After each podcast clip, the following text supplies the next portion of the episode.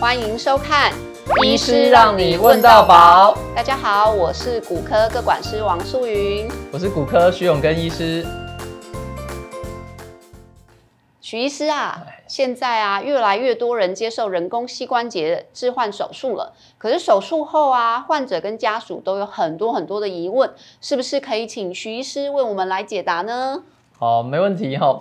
那根据好这个。健保局的统计，哈，这光是二零二零年一年呢，那这个人工膝关节就有这个两万五千例在台湾进行，哈，所以这已经是一个非常普遍、非常成熟的手术了，哈。那所以今天呢，就针对这个很多家属跟病患手术后的问题，哈，我们来帮大家做一些解答。医生啊，我要跟你请教一下，这开刀了后这么久啊，吼，那也要个会痛啦。啊！而且你甲看，我这骹骨吼，规个肿块块，个乌青呢，这到底是为虾米哈？是吼，那痛肿跟淤青吼，是人工关节术后患者吼最先会遇到的问题。好，那首先第一个痛的部分吼，痛术后是一定会痛的。那通常哦，术后第一天是最痛的。好，那术后三天左右会改善一些。那术后一到两个礼拜又会再进一步改善这样子。好，所以有一些病人。好，会想说，我这个术后疼痛到底是不是正常的？好，那基本上这个可以跟好这个手术之后去比，这个疼痛是越来越进步、越来越缓解的。那通常这个疼痛是正常的，没有问题的这样子。好，那另外刚才说哈，我们这个第一天手术之后是最疼痛的，所以我们现在张机是有用这个鸡尾酒止痛。那鸡尾酒止痛哈，基本上我们就是会用很多种不同机转的止痛药去打在哦皮下。啊，肌肉还有关节囊这些地方，好让这个病人可以顺利的度过手术后最痛的第一天。好，那也希望说病人可以在术后隔天呢，就可以下床来做一些复健的运动。那第二个，哦，是这个肿胀的部分。好，那肿胀的部分基本上跟疼痛是不太一样的。哈，肿胀的部分是手术之后越来越肿，越来越肿。好，因为病人好已经回到家开始啊走路开始复健了。好，因为重力的关系。好，所以一个礼拜左右肿胀会是最严重的。那之后差不多两个礼拜的时候，肿胀就会慢慢改善了。好，所以通常是在我们病人在好这个回回门诊来看伤口之前，好这个肿胀就有改善了。好，所以这个肿胀啊也是正常的。好，那如果要减少这个肿胀的话，那首先第一个，好，我们可以手术的这个地方尽量抬高，好，可以尽量冰敷。好，那另外呢，我们可以做这个脚踝的帮补运动。那，脚踝帮补运动要怎么做呢？好，那脚踝帮补运动呢，那基本上就是脚踝伸直，好，那可以这个脚踝往上，好，往下压，往上往下压，好，那尽可能的，好，去运动我们的这个脚踝的部分，然后让我们的肌肉收缩，好，然后帮助我们血液循环，也可以减少我们的肿胀。好，那最后呢是这个淤青，好，那淤青跟痛也不一样，好，那淤青。好，是通常是会在手术后第三四天，好才会看到淤青。好，因为这个淤青呢，是我们关节里面的一些积血，好，慢慢慢慢的渗到我们的肌肉，渗到皮下的时候，我们才会看到我们这个淤青。好，那这个淤青呢，基本上它在两三个礼拜之后，它也会自己慢慢吸收，慢慢消失。好，所以这个也是正常的。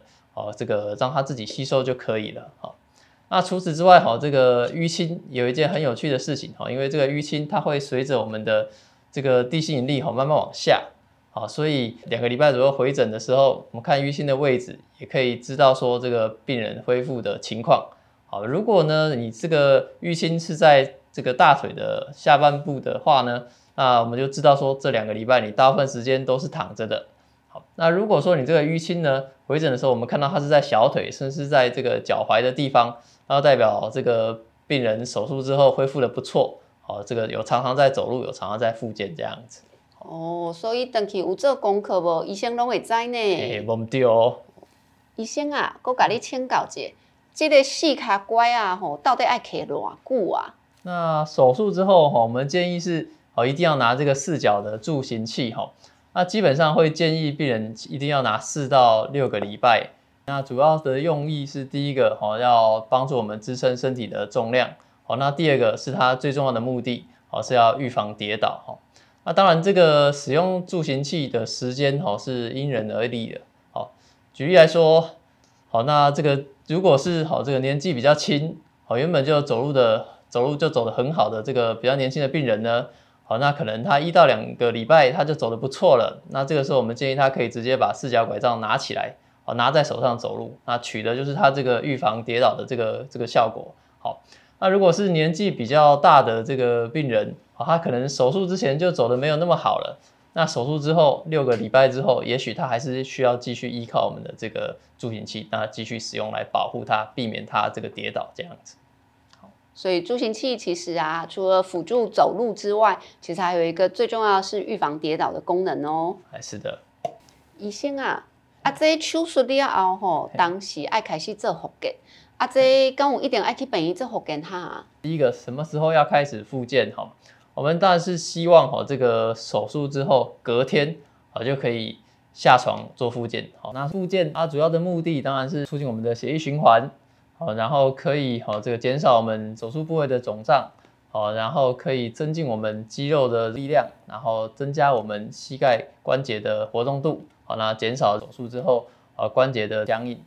那手术之后可以做几项哈，那第一个哦是这个针对我们膝盖的这个活动度哈，我们可以做这个下肢的滑行运动哈，就是我们膝盖的弯曲伸直，弯曲伸直哈，去增加我们膝盖的这个活动度。好那第二个哈，坐在坐在床边或者是这个下床之后呢，我们可以做这个膝盖的伸直抬高的运动。哈，我们可以看这样子抬高，好，让我们可以训练我们大腿的肌肉。好，那第三个，我们可以用哦这个没有开刀的这只脚，哦，去压我们这只这个开完刀的脚，哦，把它这样子压下来。好，那尽可能的去增加我们好膝盖弯曲的角度。好，那这三个是我们这个可以做的一些好这个复健的动作。好。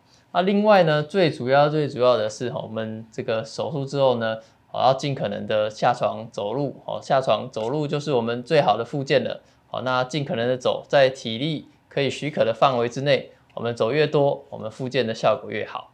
那最后哈，有没有需要到复健科去做复健？好，那这件事情呢，好就跟小朋友好念书有没有需要去补习一样，好，基本上。如果你书念得好，自己念得 OK，那就不需要去补习。好，所以你自己在家里面复健做得好，那你就没有必要去复健科复健。那如果自己复健没有这么理想，那可能就要去复健科，请复健医师、和复健老师帮我们做一些复健了。好，许医师啊，那我们门诊啊，还是有很多民众啊，都会问很多可不可以的问题，比如说可不可以喝咖啡，可不可以喝茶叶。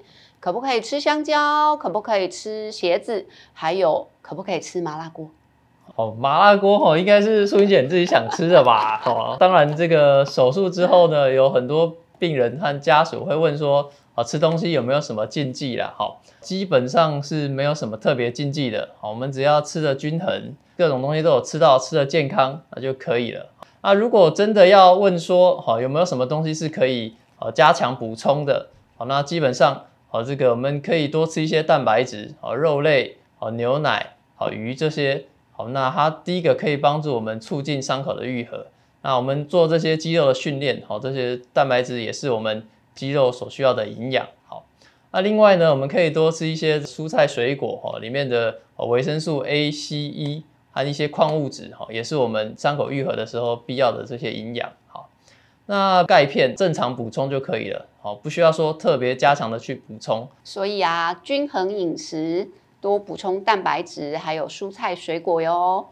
那徐医师，我们还很常遇到民众会问说，可不可以蹲跪爬楼梯，或者是可不可以开车骑脚踏车，可不可以去跳舞做瑜伽？那这些到底可不可以呢？啊，首先第一个，好，可不可以爬楼梯？好，原则上爬楼梯是没有问题的。好，甚至很多病人在手术之后住院期间，啊，他就可以慢慢爬楼梯，开始做一些复健了，所以是可以的。好，没有问题。好，那第二个，好，这个很多好病人会问说，日常生活中，好，这个可不可以开车、骑摩托车或者是骑脚踏车？好，基本上这三个运动都是可以的，好，都是可以的，但是他们的难易度有差别。好，那开车是最简单的，因为它只需要哦，踩油门跟踩刹车而已。好，通常一个月左右，好，会这个肌力恢复的差不多了，哦，要开车都是没有问题的。好，那骑摩托车、骑摩托车跟骑脚踏车呢，哦，是比较困难的。通常建议三到六个月之后，好再来进行，因为骑的时候身体需要平衡，然后也需要去支撑身体或者是这个机车的重量。好啊，不过机车跟脚踏车相比，机车又比较简单，脚踏车呢，哦，它需要去出力去踩踏，哦，那同时它还有一个跨过脚踏车的动作，哦，所以这些都让它会比较困难一些。那接下来哈，这个还有一些这个手术后的运动可不可以做哈？啊，基本上好，这个三到六个月之后，好一些比较轻度的运动，包括啊这个走路，好，包括游泳，哦，包括打高尔夫球，哦，打保龄球等等，啊这些啊要去做都是没有问题的。好，那么有一些运动哈，比如说这个呃双打的这个。这个网球好，或者是说好这个跳舞，或者是说好这个好这个瑜伽的动作哈，基本上如果你手术前就已经有在从事的话，那手术后三到六个月你恢复的差不多了，你基本上是可以再去从事的，哦，可以再去从事的。好，那当然有些人可能会想说，那瑜伽真的可以去做吗？好，那基本上好这个一般的瑜伽动作是呃可以去做的，但是呃我们不建议你哈，不建议你去。挑战我们这个关节的极限哈，如果你要做一些什么把脚哈盘到我们脖子上的这些动作，我们都就建议你不要去做这样子哈。所以这样听起来啊，就是如果本来手术前就有在做的运动，基本上手术后都没有问题。那徐医师还有什么运动是不建议或者是不可以做的呢？不建议的运动哦，首先第一个，好，这个手术之后呢，蹲跪的动作基本上。是可以做的，但是因为蹲跪的动作对膝盖会有很大的负担，啊，所以虽然它可以做，我们会不建议病人去做哈。那除此之外，哈，其他的一些动作哈，包括哦这个跑步，好，我们是呃不建议病人去做的，因为它也是会一直不断的、一直不断的给我们人工关节的负担。好，那除此之外呢，如果其他一些比较年轻的病人，他原本有在做一些呃这个身体碰撞。好，比较剧烈的身体碰撞的运动，比如说足球，比如说篮球，好，这些动作呢，我们也不建议这个病手术后的病人去做。所以比较激烈，会比较碰撞，好，比如说篮球啊、足球这些运动就不建议哦。徐医师，最后一个问题，人工膝关节啊，它到底会不会坏？有没有什么使用的年限呢？我们要知道哈，如果人工膝关节它要用的久的话，它有几个方向哈。首先第一个。哦，它材料要好哦，那当然目前现在健保它的这个人工关节的材料都已经很不错了。那如果有办法自费再用一些高耐磨的垫片的话，那当然又是更加分了。好，那第二个是我们手术中哈，如果手术进行的顺利，好，然后我们把这个关节放在人工关节放在一个这个正确的位置上，它也可以用得久。好，那第三个，好，这个病人手术之后要能够保护它，好，正常的使用，好，不给它太多的负荷。好，所以就是材料好，好，手术开得好，然后病人也用得好，那这三个方面都有达成的话，那我们人工关节才能够使用的长久哈。好，那长久哦到底是多久哦？那基本上目前我们大部分会跟病人说，人工关节使用的年限差不多是十五到二十年。好，那虽然说有些研究哦是认为说这个二十年的追踪哦，还有八成的人工关节。哦，还可以继续使用，哦，不过一般我们会认为说，呃，这个人工关节的使用年限大概就是十五到二十年，那所以呢，这个人工关节它之后是需要追踪的，好，那追踪的这个排程哈，一般我们手术之后一个月、三个月、六个月，好，这个比较初期的追踪，那接下来，好，我们建议病人会每年都要来门诊，好，照一次 X 光，每年都要回来追踪，好，千万不要都不理它哈，因为。好，还是会有一些磨损，或者是这个人工关节松脱的问题。哈，早一点发现，早一点去处理它，我们人工关节才可以用得顺利，用得长久。所以人工关节手术后，基本上医师会安排术后一个月、三个月、六个月的回诊追踪。但除了这些时间之外，有什么状况是需要立刻回来医院回诊的呢？好，如果发现说人工关节有红肿热痛，哦，有伤口，有分泌物，哦，流脓出来。或者是说呢，好，你感觉到它有剧痛、有变形，好，原本可以走路，好，发现现在不能走路了，好，有这些情况的话，啊建议你就是要赶快回这个门诊或者是急诊，啊，回来看看到底有什么问题。那最后就是，啊如果要进行一些手术，比如说拔牙齿或者是牙齿的一些处理，啊，也需要跟啊，这个牙科医师或者是手术的医师，啊，这个要知会他们说，我有开过人工关节，那可能会需要一些啊术前的预防性的抗生素，啊，避免说后续有血型性的感染。以上这些啊，都是我们在门诊啊常会遇到患者或家属来咨询的一些问题。但是如果大家还有一些个别的问题的话，欢迎到门诊找医师咨询，或者是各管师这边也可以提供咨询的服务哦。